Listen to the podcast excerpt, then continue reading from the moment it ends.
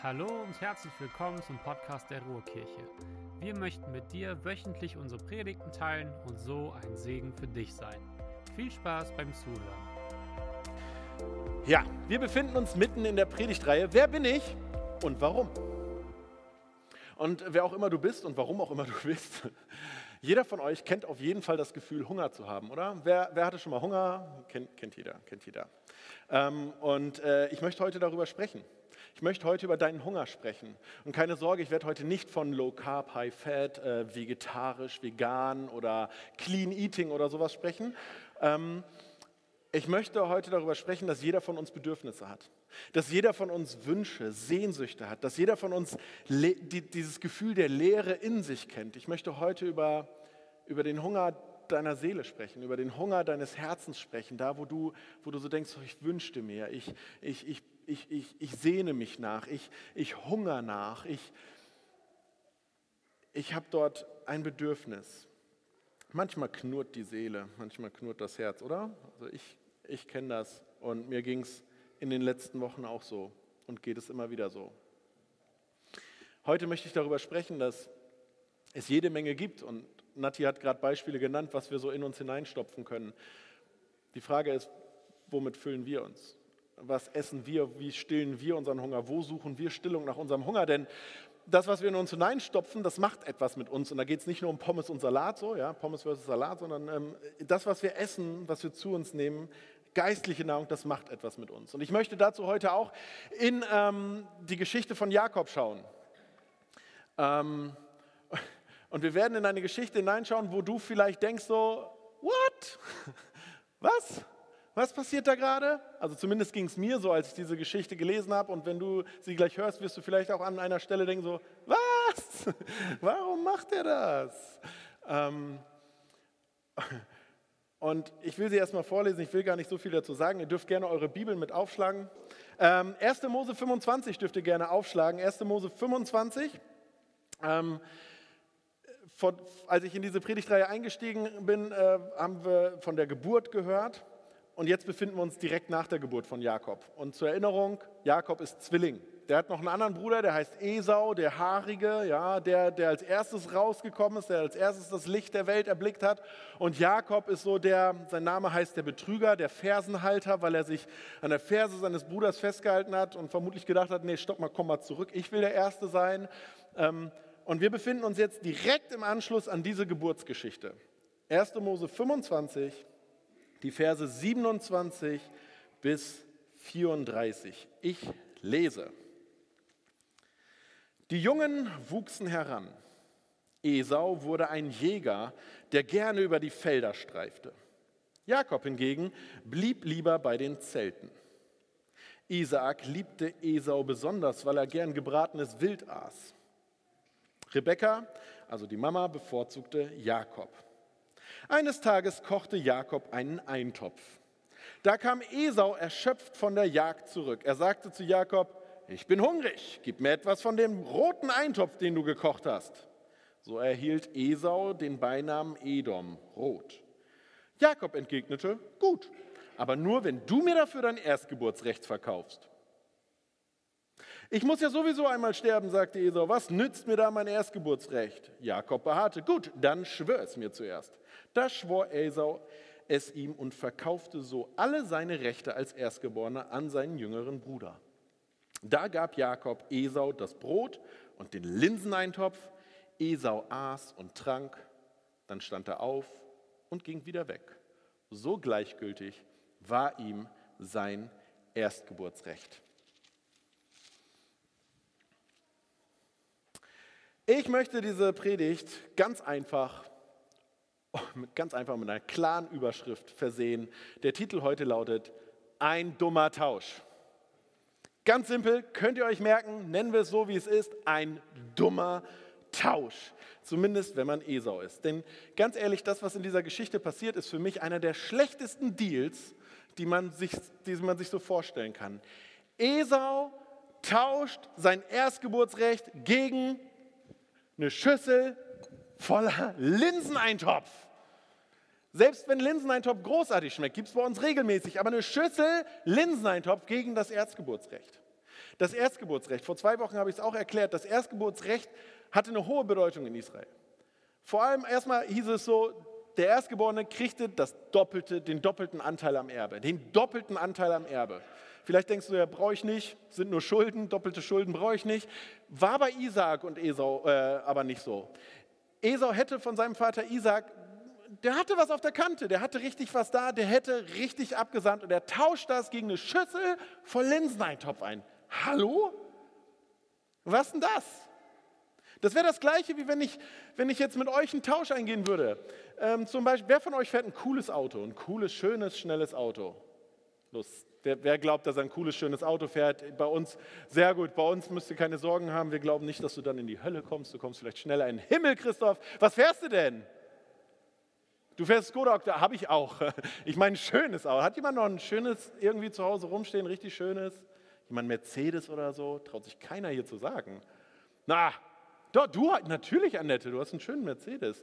Guck mal, pass auf, dieser Tausch, den Esau da eingeht, der war für mich so vergleichbar, wie wenn ich jetzt sagen würde, ist nicht mehr ganz so schön, sieht aus, als hätte ich dein Haus mitgeschliffen. Äh, meine Maske äh, gegen deinen Mercedes. Was hältst du davon? Würdest du zu sagen so? So irrsinnig und abwegig wirkt dieser Tausch für mich. Dieses Erstgeburtsrecht gegen einen Linseneintopf. Wie verrückt ist das? Und bevor ihr jetzt denkt, so, ah, ging es da nur ums Geld? Nein, es ging da auch nicht nur ums Geld. Erstgeburtsrecht, hohe Bedeutung. Was ich spannend finde, ist so, an, auf den Erstgeborenen geht ja auch der Segen des Vaters noch über. Habe ich letztes Mal schon was zu gesagt. Aber Gott hatte große Verheißungen, große Versprechen für Abraham. Und von Abraham ging diese, diese, ging diese Verheißung über auf Isaak, der Gott Abrahams, der Gott Isaaks und eigentlich hätte es der Gott Esau sein sollen, aber Esau wollte lieber Linseneintopf haben. Er tauscht das alles gegen eine Schüssel Linseneintopf. Umso mehr ich darüber nachgedacht habe, habe ich gedacht so, mh. Erst habe ich gedacht, was für ein dummer Tausch. Würde ich nie machen. Und dann habe ich gemerkt, so, Moment, so irrsinnig und abwegig ist das gar nicht, worum es hier geht. Ihr alle würdet mir, so wie Annette vermutlich wild den Kopf geschüttelt hat, ein Vogelzeichen, wenn ich euch ein ähnliches Angebot machen würde. So von wegen, was ist mit dir denn falsch? So, ja, Linseneintopf gegen oder Maske gegen Auto. Aber ich glaube, wir gehen ständig solchen Tausch ein. Wir machen ständig solche dummen Dinge. Jeder von uns geht immer wieder so einen Tausch ein. Ja. Ich will versuchen, euch zu erklären, was ich damit meine, was ich daraus genommen habe aus dieser Geschichte. Und ich möchte euch heute drei Ermutigungen oder vermutlich müsste man eher sagen drei Warnungen, heute spreche ich drei Warnungen aus, euch drei Warnungen mitgeben, ähm, und die erste lautet, lass mal reifer statt nur größer werden. Lass mal reifer statt nur größer werden. Oder ich könnte auch sagen, lass mal Wachstum nicht mit Reife verwechseln. In Vers 27 beginnt die Geschichte damit, dass die beiden Jungs herangewachsen sind. Das ist gut zu hören, denn vorher waren sie noch Babys, jetzt sind sie herangewachsen. Ähm, und wir lesen davon, wie ähm, ja, der eine Jäger ist, der andere jetzt da gut kocht und so.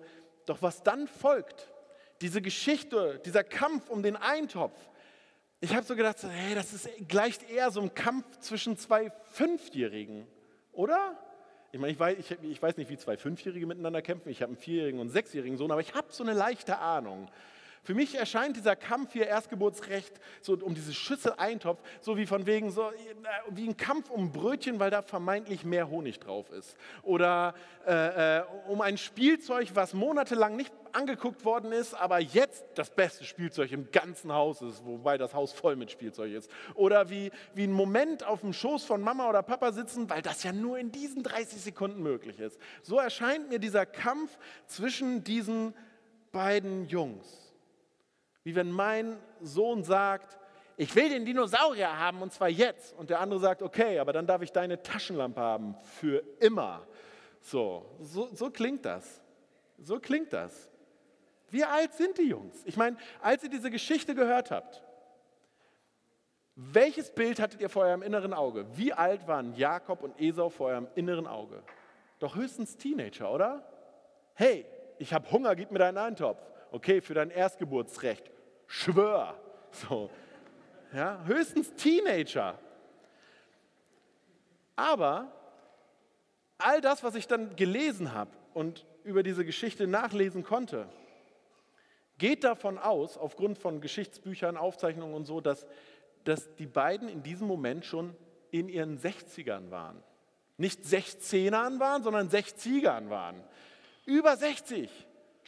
Und die, die, die, die, reden so über, gib mir deinen Eintopf und du, ja dann, nur für deinen Erstgeborenen. Ich dachte so, was geht da ab? Sie sind herangewachsen, sagt die Bibel. Sind sie es wirklich? Ich meine, sind, sind sie es wirklich? Sind die wirklich herangewachsen? Lass mal Alter nicht mit Weisheit verwechseln. Und fangen wir damit am besten bei uns selbst an. Ich bin erwachsen, aber bin ich es wirklich? Also manchmal habe ich das Gefühl, meine Kinder sind in manchen Situationen deutlich reifer als ich. Manchmal reagiere ich auch noch wie ein kleines Kind. Esau ist erwachsen, er ist ein, ein, ein geschickter Jäger. Er hat gelernt zu jagen, er hat gelernt, einen guten Braten nach Hause zu bringen, aber er hat nie gelernt, seinen Hunger zu kontrollieren. Ich frage mich, hast du vielleicht auch etwas, in dem du super gut bist? Oder vielleicht hast du etwas, wovon du richtig viel hast, aber du hast nie gelernt, damit umzugehen? Du bist richtig gut darin, Geld zu verdienen oder hast viel Geld, aber hast du gelernt, damit gut umzugehen? Hast du gelernt, deinen Umgang damit zu kontrollieren? Du bist vielleicht richtig gut darin, äh, Beziehungen zu knüpfen, neue Kontakte aufzubauen. Aber hast du gelernt, Beziehungen zu leben, zu pflegen, aufrechtzuerhalten? Oder sind es immer nur kurze Beziehungen, mit denen du zu tun hast und ärgerst dich darüber? Du hast Erfolg, du hast Anerkennung, du hast Macht, du, du kannst alles, du hast viel, hast aber nicht gelernt, damit umzugehen. Und deswegen tut man oft Dinge, die nicht weise sind. Und wenn ich das mal auf unsere Beziehung mit Jesus beziehe, wir wissen eine ganze Menge, oder? Wir, wir, wir haben vielleicht ganze Notizbücher voll von Predigtmitschriften, was Gott uns alles zugesagt hat, was er uns versprochen hat. Wir haben das alles angenommen für unser Leben. Wir wissen, wir, ich, ich, ich will aus Gnade leben. Aber haben wir es gelernt, damit zu leben? Macht das einen Unterschied für uns? Haben wir gelernt, das Gute und Göttliche in unserem Leben zu würdigen und zu schätzen? Haben wir gelernt, damit auf gute und weiterführende Weise umzugehen? Oder stopfen wir das vielleicht immer nur weiter in uns herein, sodass wir einen geistlichen Bauch bekommen, weil es uns nicht in Bewegung setzt und wir da nichts mit verändern? Lass uns mal nicht selbst vormachen. Lass mal lernen wollen, lass mal besser werden wollen. Lass uns mal nicht immer nur nach mehr und größer und stärker ausstrecken, sondern auch reifer. Wir können außen groß werden, aber innen klein bleiben. Und wir müssen uns fragen, ob wir wirklich erwachsen handeln oder ob wir stattdessen manchmal tatsächlich eher von kindlichem Egoismus und kindlicher Impulsivität beherrscht werden. Ich habe mich das in den letzten Wochen immer wieder gefragt beim aktuellen Weltgeschehen, aber auch bei dem, was jetzt auf uns zukommen wird? Wovon sind wir getrieben? In dem, was wir wollen, in dem, was wir tun, in dem, was wir sagen, in dem, wie wir anderen begegnen. Wer willst du sein und warum? Ihr könnt mir gerne widersprechen. In dieser Geschichte ist Jakob irgendwie ein Fiesling, aber ich glaube, er ist der Reifere. Weil er weiß, oh, ich habe einen richtig leckeren Eintopf gekocht, oh, ich freue mich so darauf. Aber als sein Bruder ankommt, denkt er so, uh, ist auch nur ein Eintopf. Aber das Erstgeburtsrecht, das will ich wirklich für mein Leben. Mein zweiter Punkt lautet, lass mal vorher statt nachher klug sein. Lass mal vorher statt nachher klug sein. Voltaire, äh, ein französischer irgendwas, Philosoph, Voltaire kennt man aus der Schule, ne? hat mal gesagt, alle Menschen sind klug, die einen vorher, die anderen nachher. Dreimal dürft ihr raten, wer Jakob ist und wer Esau ist. Ich könnte auch sagen, fand ich mindestens genauso gut, lass mal nicht mit leerem Magen einkaufen gehen. Lass mal nicht mit Hunger in den Supermarkt gehen. Wer von euch ist schon mal hungrig einkaufen gegangen? Handzeichen. So, großartige Idee. Du gehst hungrig in den Laden, nur mal eben kurz was kaufen und gehst raus als stolzer Besitzer von Regal 3 bis 9. So ist das. So geht es mir zumindest. Und zu essen hast du trotzdem nichts drin, also nichts Vernünftiges. So ist das, wenn man hungrig einkaufen geht. Ich habe noch einen anderen Spruch gelesen. Ich habe überlegt, ob ich den hier teile, aber ich finde, Spaß darf man haben. Darfst überlegen, ob du lachen willst. Ich habe gelesen, hungrig einkaufen zu gehen, ist wie betrunken flirten. Du nimmst Dinge mit nach Hause, die willst du gar nicht und die brauchst du gar nicht. Drei Leute lachen, das ist gut. Ich weiß, ihr wart nie betrunken und ihr habt auch nie geflirtet. Ihr versteht alle, was ich meine. Esau geht jagen, er macht den Papa stolz, Jakob ist zu Hause und er hilft, so wird es uns beschrieben. So, und dann kommt Esau nach Hause von der Jagd. Bis dahin ist nichts Außergewöhnliches passiert, gar nichts. Er hat, das war Alltag für die. Esau ist derjenige, der jagen geht und Jakob ist derjenige, der zu Hause ist und kocht. Nichts Außergewöhnliches. Und Esau kommt nach Hause und er ist erschöpft, er ist kraftlos, er ist hungrig und will was zu essen. Wer von euch ist schon mal erschöpft und hungrig von der Arbeit gekommen? Handzeichen. Ja, hier müsst ihr, sind gar nicht so viele. Oder ihr denkt so, ich hebe jetzt den Arm nicht. Okay. Ich kenne das. Ich kenne das, dass der Alltag anstrengend ist. Ich kenne das, dass er kräftezehrend ist, dass, dass der mich leer saugt und dann habe ich Hunger. Und wenn du hungrig und wenn du erschöpft bist, dann suchst du nach etwas, was dir wieder Kraft gibt. Du, du brauchst dann was. Du hast eine Leere in dir. Und dann ist es gut, vorher darüber nachzudenken, wo ich mich hinbegebe, wo ich jetzt nach Stillung meines Hungers suche, bei wem ich das suche. Denn jetzt mal ganz ehrlich, stell dir vor, Jakob ist dein Bruder, der trägt schon den Namen der Betrügerische. Du wusstest schon, bei der Geburt hat er nichts Gutes im Sinn. Und Esau geht zu seinem Bruder. In Zeiten, in denen wir schwach sind, in denen wir kraftlos sind, in denen wir erschöpft sind, ist es gut, wenn wir vorher darüber nachgedacht haben, mit wem wir uns umgeben mit wem wir zu tun haben. Denn wenn wir in solchen Momenten auf, mit den falschen Menschen zu tun haben, die uns die falschen Antworten geben, wir hören die falschen Stimmen, dann werden wir auch falsche Entscheidungen treffen. Esau war hungrig. Er wollte was zu essen von Jakob. Und Jakob, der schaltet schnell, der sagt so, meine Schüssel Eintopf? Na klar kannst du die haben, wenn ich dein Erstgeburtsrecht haben kann. Ich denke so, was? Das ist so diese Stelle so, was ist das für ein Angebot? Und ich habe auch gedacht, Esau, Mann, du bist der wilde, haarige Jäger. Du musst gar nichts tauschen. Hau deinen Bruder einfach um und nimm mir die Schüssel. Weil er ist das Muttersöhnchen. Nimm's dir einfach, schubst ihn weg, gib her, Brudi, ich habe Hunger. Das war so mein Gedanke, so wäre das bei uns gelaufen. Wie ausgehungert muss man eigentlich sein, um so einen dummen Tausch einzugehen? Aber genau das ist der Punkt. Esau war hungrig. Esau war hungrig. Er machte diese Dummheit, weil er hungrig war. Er ging einen dummen Kompromiss ein, weil er zu hungrig war.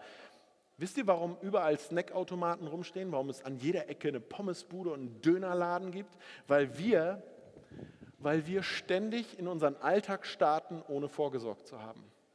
Weil wir ständig in unseren Alltag starten und nicht vorher überlegt haben, vorzusorgen, damit wir nicht plötzlich hungrig werden und irgendwie nach einer Stillung suchen. Jeder Ernährungsberater wird euch sagen, wenn ihr fit, gesund leben wollt, wenn ihr abnehmen wollt, ist es das Schlimmste, das Dümmste, was du tun kannst, einfach so in den Tag zu starten. Da sagt man am Anfang so, Frühstück, so einen Hunger habe ich noch gar nicht. Könnte ich auslassen. Dann kommt das Mittagessen und du sagst so, ah, ein Apfel Ich kenne das zumindest. Aber dann kommt 21.30 Uhr zu Hause. Was passiert dann? Dann hörst du den Kühlschrank rufen. Und ich meine das nicht als Metapher, du hörst ihn wirklich, wie er ruft und du machst den Kühlschrank auf und es ist nicht der Brokkoli, der ruft, sondern das Tiramisu, was da noch drin steht oder die Pizza oder Lasagne, die da steht und du denkst, oh, wie schön. Lass mal nicht wie Esau rumlaufen, denn wenn du hungrig herumläufst, wirst du nach dem ersten greifen, von dem du denkst, dass es deinen Hunger stillt. Und ich hoffe, ihr denkt nicht, dass ich hier nur über körperliche Nahrung spreche, sondern eben das Essen benutze als eine Analogie für das, was dein Herz, für das, was deine Seele braucht. Was du deiner Seele, deinem Geist zu essen gibst. Denn der Grund dafür, dass wir manchmal in unserem Leben dumme Tauschgeschäfte für unser Leben eingehen, dumme Deals mit Menschen machen, dass wir dumme Kompromisse machen, liegt nicht darin, dass wir schlechte Menschen sind, sondern weil wir einfach hungrig sind. Weil wir hungrig sind. Wir haben uns vorher nicht darum gekümmert, dass Geist und Seele genug zu essen bekommen haben, genug gestärkt und gesättigt sind. Und wir haben vielleicht auch keinen gesunden Snack eingebaut. Lasst mich da noch mal ein bisschen kritisch werden heute. Als Corona kam, blödes Corona, als Corona kam, und plötzlich Gemeinde, all das, die ganzen Angebote, wo wir sonst so hingegangen sind, plötzlich aufhörten. Da hat sich erst herausgestellt, wie sehr wir es gewohnt sind, ständig ein dickes Buffet für uns zu haben. Ein dickes Buffet an Nahrung für meine Jesus-Beziehung, für mein Leben, was mich stärkt und ermutigt, wo ich nur zugreifen muss. Aber Corona hat dafür gesorgt, dass das plötzlich nicht mehr da war. Und da hat sich gezeigt, wie gut wir gelernt haben, wie gut wir vorgesorgt haben, uns selbst gesund zu versorgen, oder? Ich meine das nicht als Vorwurf, aber mal ganz ehrlich, wie gut hast du deine Jesus-Beziehung in dieser Zeit versorgt, gesorgt? Oder hast du auch erstmal überall anders dich gefüllt und probiert? Eigentlich gibt es keine Entschuldigung dafür, wir können, wir können es niemandem anders in die Schuhe schieben, wenn wir geistlich hungern. Keiner in der Ruhrkirche muss hungern, ihr Lieben. Niemand. Selbst wenn du heute nicht hier im Gottesdienst bist, du kannst diesen Gottesdienst rund um die Uhr nachschauen im Internet oder nachhören bei Spotify. Oder du kannst dir die Zusammenfassung auf der Internetseite herunterladen und da sind auch Fragen für diejenigen, die sagen so, die Predigt war mir irgendwie so, ich brauche Tiefgang, ich brauche Schwarzbrot, dann stehen da Fragen drin, die dir helfen, das, was ich hier sage, zu vertiefen und auf dein Leben zu übertragen.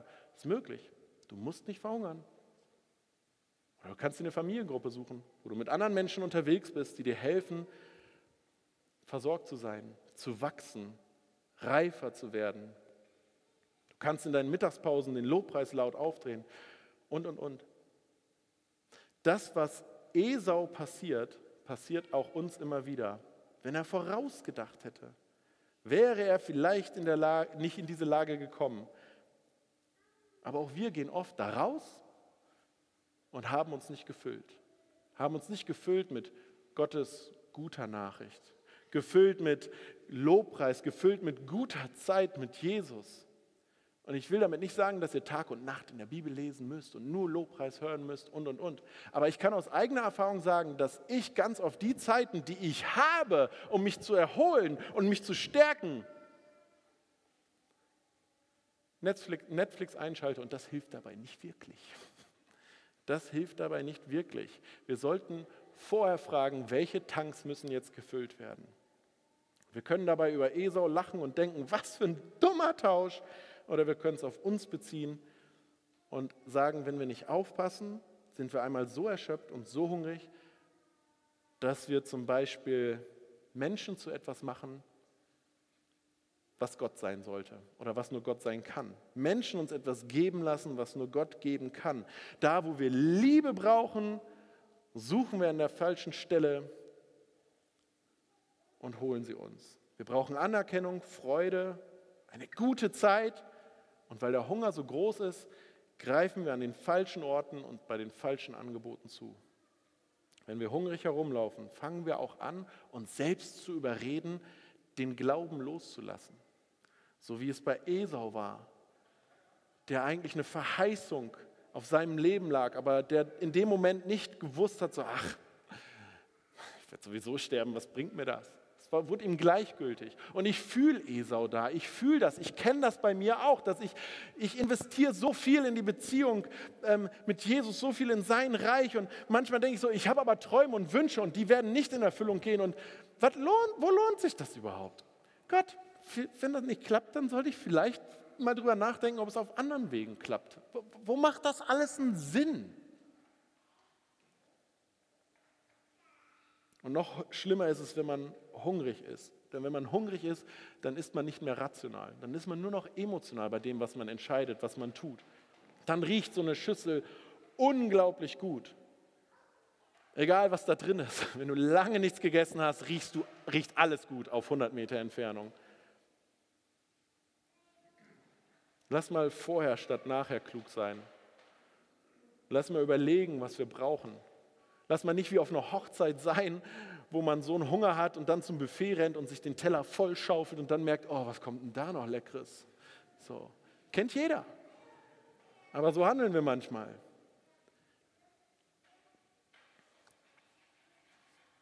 Eine Schüssel voll Eintopf gegen das Erstgeburtsrecht. Was für ein schrecklich schlechtes und dummes Tauschgeschäft. Und doch tun wir es fast jeden Tag.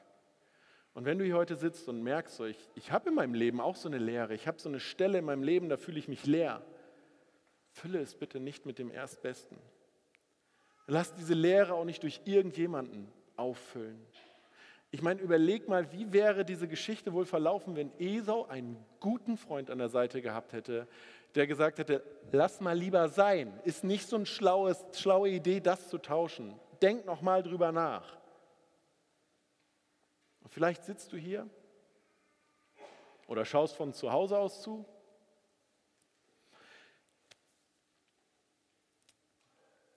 Und stehst kurz davor, dein Erstgeburtsrecht aufzugeben, loszulassen, etwas wegzugeben. Ich kann nur sagen, geh weg von dieser Schüssel. Geh weg von dieser Schüssel. Schaut mal, wie die Geschichte zu Ende ging mit Esau. Vers 34, dort heißt es nämlich, Esau aß und trank, dann stand er auf und ging wieder weg. So gleichgültig war ihm sein Erstgeburtsrecht. Wie traurig ist dieser Vers bitte? Da gibt er sein Erstgeburtsrecht weg und dann heißt es, er isst und er trinkt und steht auf und geht wieder. Da steht nichts davon, dass er, ich weiß nicht, das zumindest gemütlich macht, die Kerzen anmacht, Silberbesteck rausholt. Da steht nichts davon, ob es gut schmeckt, ob es ihm gut getan hat. Danach ging er gestärkt wieder zurück in den Alltag. Nein, er aß, er trank und ging wieder zurück in den Alltag. Ich habe so überlegt, und vielleicht auch das heute Morgen eine angemessene Idee, aber über sowas denke ich nach, Linseneintopf. Wenn ich den gegessen habe, wo landet der eigentlich danach? Ich werde diese Frage hier jetzt nicht beantworten. Aber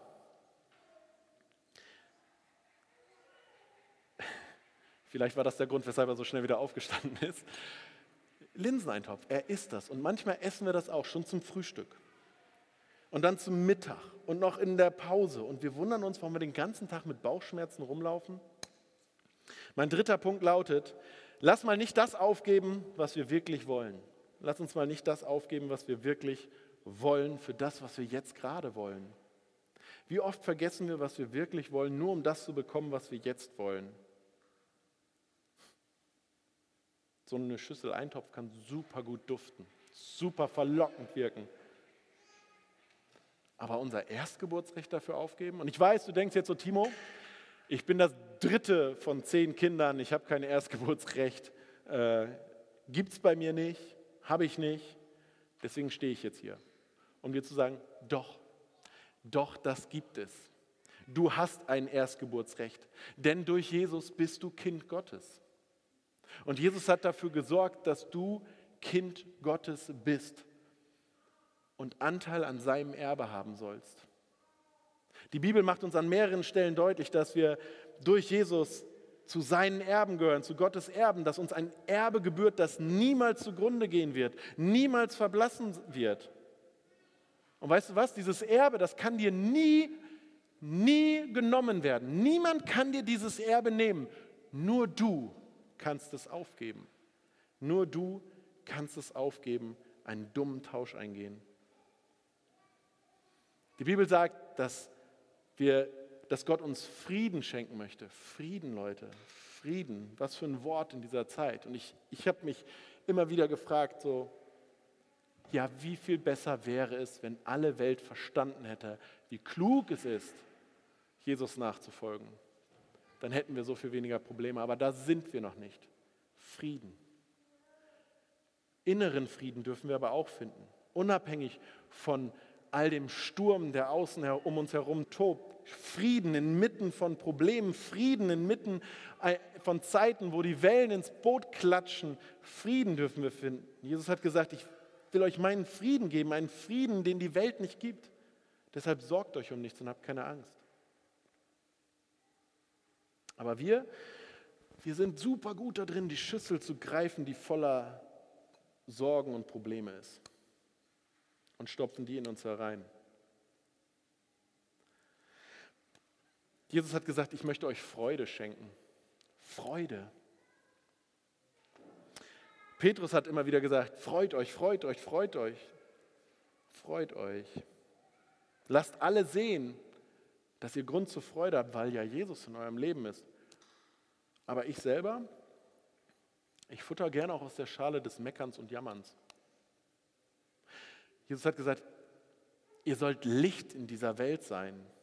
Er hat gesagt, stellt euer Licht nicht unter eine umgedrehte Schüssel. Aber immer wieder tun wir das. Und wir verbreiten nicht unbedingt Licht, weil wir das tun und das nehmen, was wir jetzt wollen, anstatt das zu tun, was wir wirklich wollen. Wir tun Dinge, die nicht wirklich Licht in dieser Welt sind. Und wir tun uns selbst damit keinen Gefallen. Wer will ich sein? Und warum? Und du kannst jetzt hier heute Morgen sitzen und sagen, ach, so dramatisch ist es doch jetzt auch wieder nicht. Esau hat halt eine dumme Entscheidung getroffen, Timo. Was soll's?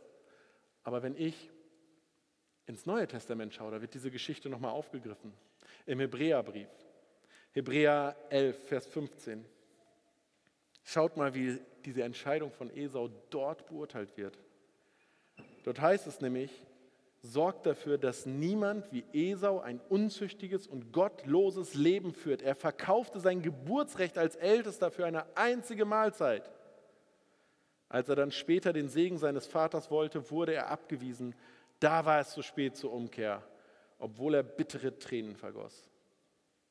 Ich habe gedacht, so, huh, ganz schön heftige Aussage. Und ich könnte jetzt hier stehen und sagen, ich beende die Predigt damit, dass ich sage, hey Leute, bitte bleibt weg von den Schüsseln mit Eintopf in eurem Leben. Bleibt weg. Geht weg. Lasst mal nicht so einen dummen Tausch machen. Aber es gibt noch eine Geschichte in der Bibel. Noch eine Geschichte mit zwei Söhnen und der eine, der bittet seinen Vater, auch sein Erbe zu bekommen. Und er zieht los. Und er futtert aus allen möglichen Schüsseln, mit allen möglichen exotischen Linsengerichten, futtert er. Und dann stellt er plötzlich fest, Schüssel ist leer. Denn das kann ich euch auch sagen, jede Schüssel wird irgendwann mal leer. Jede Schüssel ist irgendwann einmal leer. Egal welche es ist in eurem Leben. Und er merkt so, ah, Moment mal. Ich habe hab meinen Vater verstoßen. Ich habe es eingetauscht gegen das Leben, was ich hier habe, gegen diese tollen Schüsseln, die jetzt leer sind.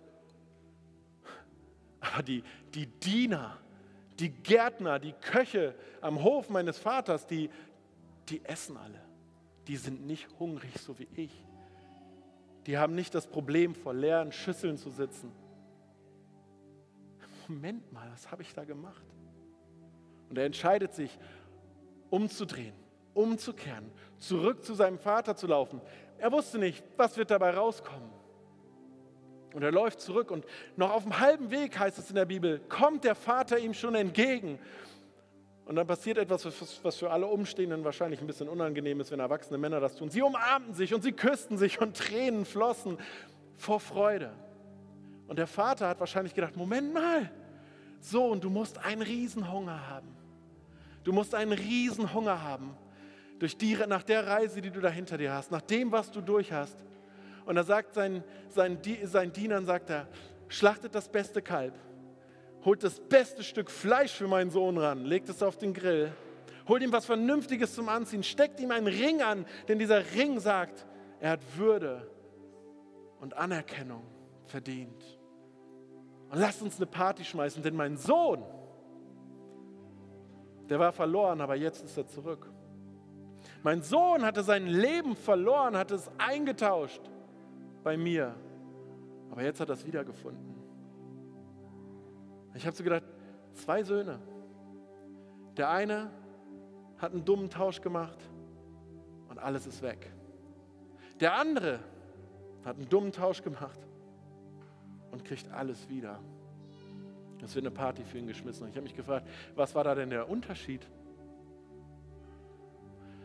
Und der Unterschied ist, dass es noch einen Erstgeborenen gibt. Noch einen Erstgeborenen, denn so sehr hat Gott die Welt geliebt, dass er seinen Erstgeborenen, seinen einzigen Sohn hingab. Jesus. Durch Jesus hat sich eine ganze Menge verändert. Durch Jesus dürfen wir jetzt Söhne und Töchter sein des lebendigen Gottes, einen himmlischen Vater haben. Jesus hat sich nicht mit seinem Erstgeburtsrecht ein schönes Leben gemacht, sondern er hat gesagt, jetzt bin ich bei euch, ich bin euer Bruder. Ich bin euer großer Bruder und ich teile mit euch. In Römer 8 heißt es, denn Gott hat sie, die, die ihn lieben, schon vor Beginn der Zeit auserwählt und hat sie vorbestimmt, seinem Sohn gleich zu werden, damit sein Sohn der Erstgeborene unter vielen Geschwistern werde. Und da er sie erwählt hat, hat er sie auch berufen, zu ihm zu kommen. Er hat sie gerecht gesprochen und hat ihnen Anteil an seiner Herrlichkeit gegeben. Der Unterschied zwischen Esaus Geschichte und deiner Geschichte ist Jesus. Und Jesus hat es möglich gemacht, dass wir jeden Tag uns dafür entscheiden können, zum Vater zu kommen. Jeden Tag entscheiden können, umzudrehen. Egal was ist, egal was war, egal was noch sein wird. Du kannst jeden Tag dich dafür entscheiden, ihm zu vertrauen und zu sagen, ich will dieses Leben haben. Und damit das Erbe empfangen, was er für dich bereithält. Wir dürfen aus unseren verlorenen Situationen Rettung erfahren. Wir dürfen Erlösung finden. Wir können zurück in das Leben mit unserem Vater, in, der, in die Gemeinschaft mit dem lebendigen Gott gehen. Lass mal nicht nur größer, stärker und mehr denken, lass mal reifer werden. Lass mal vorher klug sein, statt nachher. Lass mal das empfangen, was wir wirklich wollen. Ich möchte jetzt beten. Und in diesem Gebet möchte ich einen Moment still werden und dir die Möglichkeit geben, zu überlegen, so, okay, wo, wo sollte ich einen Schritt auf Jesus zu machen? Denn deswegen sind wir hier. Jesus, ich danke dir dafür, dass wir dein Wort haben. Und dass dein Wort nicht ein, eine nette Geschichte ist, sondern dass es etwas ist, was uns hier und heute in unserem Leben helfen will, was zu uns sprechen will. Und ich möchte dich bitten, dass du uns jetzt zeigst, wo wir einen Schritt auf dich zumachen dürfen, sollten, können. Dass du uns Bereiche in unserem Leben zeigst, wo wir uns heute entscheiden, umzudrehen, bei dir nach Stillung zu suchen, statt woanders. Und wenn du heute Morgen hier sitzt oder zu Hause sitzt, möchte ich dich jetzt bitten, darüber nachzudenken. Ist jetzt der Moment, umzudrehen? Vielleicht zum allerersten Mal und auf den Vater zuzulaufen? Er wartet schon auf dich mit offenen Armen. Gibt es in deinem Leben einen Lebensbereich, wo du sagst, ich, ich habe aus vielen Töpfen gegessen. Das waren alle die falschen. Ich möchte umdrehen. Ich möchte zu dem gehen, der sagt, ich bin das Brot des Lebens. Ich möchte zu dem gehen, der sagt, ich habe lebendiges Wasser. Ich habe Leben im Überfluss. Dann kannst du das ganz einfach tun, indem du jetzt es ihm sagst. Er hört dich.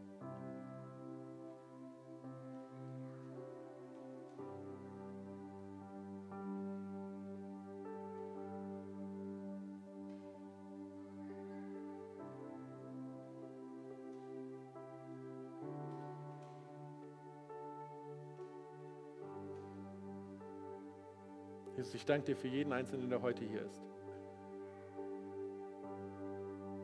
Ich danke dir dafür, dass du ein Gott bist, der spricht und der uns an die Hand nehmen möchte. Ich möchte dich bitten, dass niemand hier rausgeht, ohne dein Reden gehört zu haben. Nicht mein Reden hier vorne, sondern wirklich sich geöffnet hat und dein Reden gehört hat.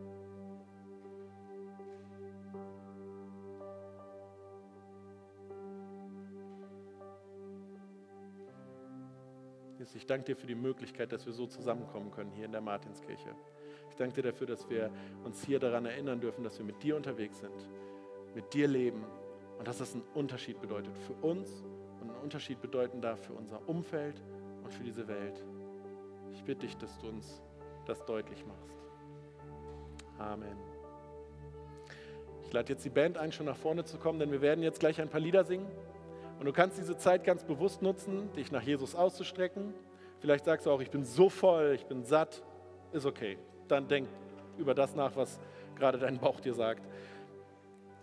Vielleicht ist es aber auch für dich gut, nochmal ganz bewusst so eine Zusage zu empfangen, nämlich dass du, egal was in deinem Leben los ist, dass du willkommen bist bei Gott. Und wir haben letzten Sonntag eingeladen, zu Hause Abendmahl zu feiern, aber wir laden euch auch jetzt ein, hier miteinander Abendmahl zu feiern. Das werden wir nicht so machen, dass wir dieses Mal von hier vorne euch die Dinge bringen, sondern wir haben da einen Tisch stehen, wir haben da einen Tisch stehen und wir haben dort einen Tisch stehen. Da stehen kleine Mini-Kelche mit Traubensaft und da ist leckeres Brot geschnitten. Und ihr seid jetzt eingeladen, während des Lobpreises, wann auch immer ihr wollt, dorthin zu gehen, mit Maske bitte. Ihr nehmt euch einfach von jedem etwas, geht wieder zu eurem Platz und habt eure persönliche Zeit dort mit Jesus, in der ihr euch daran erinnert, Jesus hat seinen Leib gebrochen für dich. Seinen Leib gebrochen, damit alles, was dich von ihm trennt, praktisch bezahlt wurde, ausgelöscht wurde. Und du darfst zu ihm kommen. Er hat sein Blut vergossen, um einen neuen Bund zu schließen, der sagt, alles ist gut, dir ist vergeben, du bist befreit von aller Last, aller Schuld, aller Scham, die dich davon abhalten könnte, dieses Leben zu leben. Nichts soll dich mehr trennen vom liebenden Vater. Ich spreche jetzt noch ein kurzes Dankgebet für Brot und Kelch und dann legen wir los. Jesus, danke für diese Zeichen Brot und Kelch, die du uns selbst geschenkt hast. Zeichen dafür, was du bereit warst für uns zu tun, für deine Brüder und Schwestern, weil du uns so sehr liebst. Du warst bereit, dein eigenes Leben zu geben, damit wir Leben empfangen dürfen. Und ich bitte dich, dass wir jetzt Momente haben, wo wir das schmecken und spüren dürfen, wie gut du es mit uns meinst. Ich möchte dich bitten, dass das bewusste Schritte sein können auf dich zu. Zu sagen, so, ich brauche dich. Ich weiß, dass ich dich brauche und ich will mich von dir füllen lassen, Jesus. Amen. Wir hoffen, dass du eine gute Zeit hattest. Wenn du uns näher kennenlernen möchtest oder mehr erfahren möchtest, besuche gerne www.ruhrkirche.com. Sei gesegnet.